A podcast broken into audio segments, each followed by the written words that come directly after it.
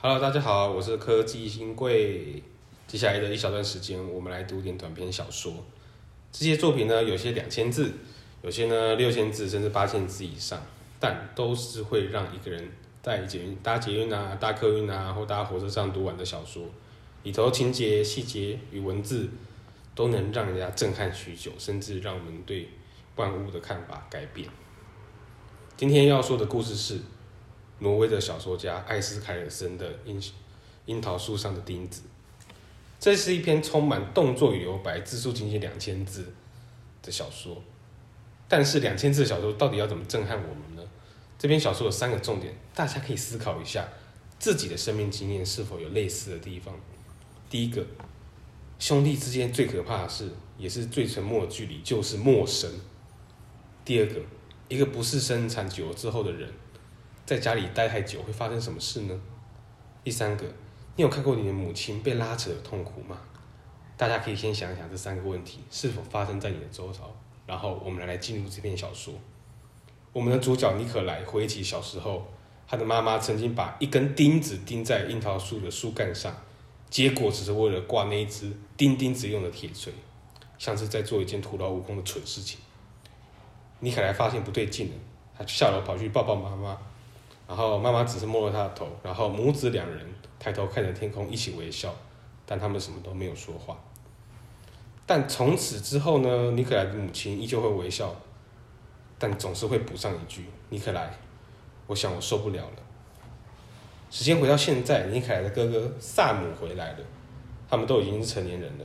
萨姆一坐下来，便哗啦哗啦哗啦哗啦的抱怨他的工作啊、金钱啊、丧礼啊一些琐碎的事情。尼可莱躲都躲不掉。他只能随便问问哥哥的家庭状况，比如说你儿子多大啦？你儿子多大啦？现在在念什么学校啊？结果哥哥也没有给他什么好心眼，哥哥直接说：“你明明就知道他七岁。”他直接给尼可兰难看，但更难看的还在后头。母亲躲进厨房，哼着歌洗碗盘做家事，哥哥继续对着尼可兰哗啦哗啦哗啦的讲话：“你怎么总是干同样的事啊？我真的不懂哎，我真的不能。”我我我真的不能理解，一个成年人还还在写诗，我我指的是那些光写诗不干别的人啦。你你怎么都不会改变呐？尼可莱哥哥用这样的口气不断的对着尼可莱说话，但尼可莱什么也没有说。母亲也是轻描淡写说声算了算了吧，算了吧，算了啦，算了啦。但是这个算了吧，到底是对谁说的呢？我们谁也不晓得。尼可莱心里很烦闷呐，他出去散心，走了一阵子后，他转头发现，他回头看家里一下子，发现哥哥萨姆车子已经开走了。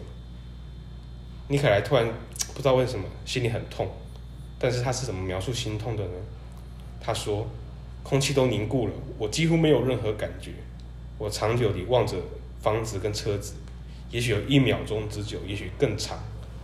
哥哥的车车子开走了。”我不敢看妈妈，我只敢看着看着那台车子。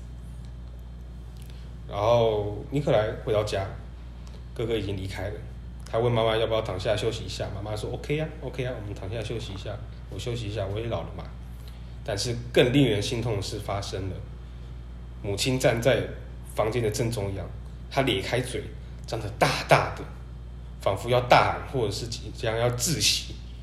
然后他又瞬间的把嘴巴闭上，用微弱的声音对着尼克莱说：“尼克莱，我想我快受不了了，我真想死啊！”尼克莱给妈妈一个拥抱，这才发现妈妈的身躯是如此瘦弱，像一具骷髅头。那么小说的结局到底是什么呢？作者描写尼克莱将一件西装外套放进他的行李箱，一边脑袋空空的整理东西。一边脑袋空空的走出门，他要去赶火车。去火车的站的路上呢，很长很长很长，长到足以能让一个人去思想、思考、思想，去了解一件事情。尼可莱原本空空的脑袋突然有了一个想法：母亲一定很爱父亲，还有萨姆。母亲一定爱着他。那他是指谁呢？可能是指这三个男人吧。尼可莱安慰自己说：“这没什么。”这没什么，这一点都没什么。这篇小说就结束了。